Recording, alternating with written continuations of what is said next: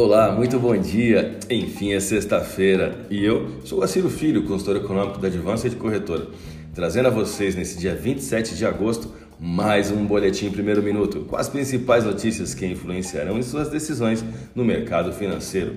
Bolsas mundiais. A bolsa de Xangai encerrou o dia com alta de 0,59%, enquanto a bolsa japonesa Nikkei queda de 0,36%. Mercado futuro norte-americano Dow Jones Futuro, alta de 0,29%, S&P 500, alta de 0,32%, Nasdaq, alta de 0,35%, Europa, DAX, queda de 0,07%. Hoje os investidores ouvirão o que o presidente do Fed, Jeremy Powell, pensa sobre economia e política monetária. Para muitos analistas, a implementação de uma política monetária considerada como a mais flexível da história do país, foi extremamente difícil de ser iniciada e, sendo assim, acredito que também será difícil de encerrá-la. Com o crescimento que está desacelerando nos Estados Unidos diante de uma pressão inflacionária, o Fed tentará buscar um equilíbrio na redução das medidas tomadas ano passado para o resgate do país diante da pandemia.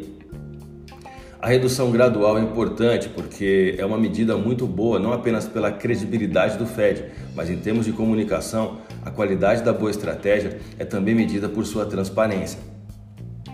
Assim como as moedas latino-americanas no geral, o real também se movimentou com cautela antes da fala de Powell, onde todos os olhos estão voltados. A tensão geopolítica no Afeganistão ganha maior intensidade com o um ataque em Cabul, matando 12 militares americanos e ainda deixando 15 feridos depois que dois homens-bomba detonaram explosivos.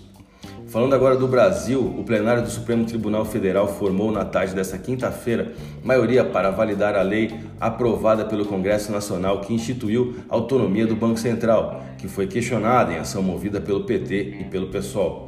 Vamos aos gráficos. Vou começar pelo dólar. O dólar que na quarta-feira caiu 0,66% recuperou-se ontem, quinta-feira, após romper a resistência spot de 5,2494. Mas ainda assim, a movimentação da paridade pouco demonstra sobre sua tendência principal no curto prazo, diante do efeito Jackson's Hole e toda a expectativa que esse evento traz. A divisa norte-americana registrou um volume de negócios no pregão do dia 26 de 152 bilhões de reais em contratos futuros de dólar negociados na bolsa brasileira, alta de 0,78% na taxa spot de 5,2522.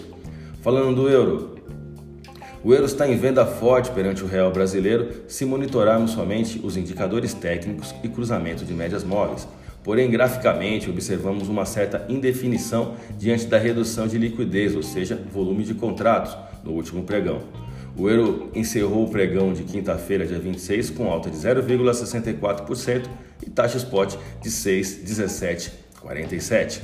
A minha dica você já sabe, siga nossos boletins para ficar sempre conectado às principais notícias.